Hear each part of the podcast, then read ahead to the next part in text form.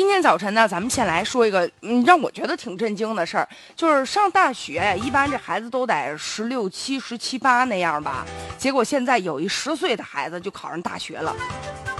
难道真的是神童吗？就在九月十号，十岁的女孩张艺文就在家人的陪伴之下，就到商丘呢工学院办理了入学的手续。这孩子今年呢参加了这个学校的单招的考试，考试的分数是三百五十二分，已经被他们学校呢录取了。但是呢，属于大学专科三年制，啊，就不是正常的这个本科，是专科。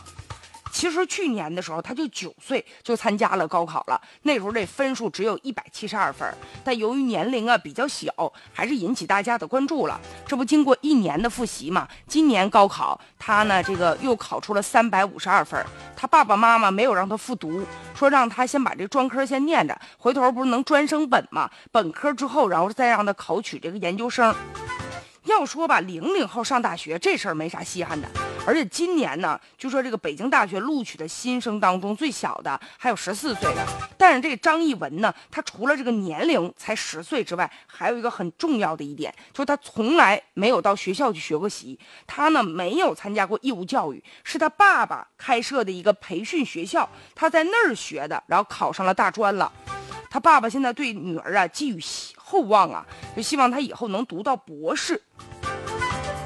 如果说一切顺利的话，他爸爸认为啊，他二十岁就应该是博士就可以毕业了。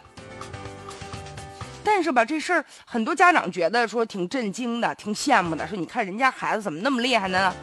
但实际上，他回头想想，也不见得是什么好事儿。十岁呀，他正常孩子来说吧，也就是小学三年级那样吧。他呢，虽然说呀，就是现在考试呢已经被学校录取了，但是你想，他从小。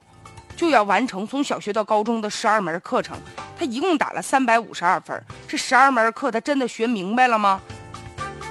再者呀，就是根据这个义务教育法的明确的规定，是吧？就是义务教育是国家统一实施的所有适适龄的儿童啊少年必须要接受的教育，是国家必须呢予以保障的公益性的事业，它是强制性的、公益性的、普及性的，任何人呢都不能违反。所以呢。这个教育部门曾经发出过通知，就要求啊，要关注那些私塾啊、读经班等等社会培训机构教育的学生，而且呢，也要求不能擅自以在家学习来替代国家统一实施的义务教育。前一段时间呢，教育部门呢有关负责人还再次的就重申了，说适龄的儿童啊、少年必须要接受义务教育。所以现在这个孩子的父亲就把孩子弄到自己家这个培训机构去学习，这本身合适吗？而且吧，现在有些确实学习好的孩子，人家能跳级，但是呢，咱不能拔苗助长，就是说，比如说从胎教开始学语言，两岁学唐诗，然后跳过幼儿园直接上小学，就整个这孩子吧，他成长需要一个循序渐进的过程。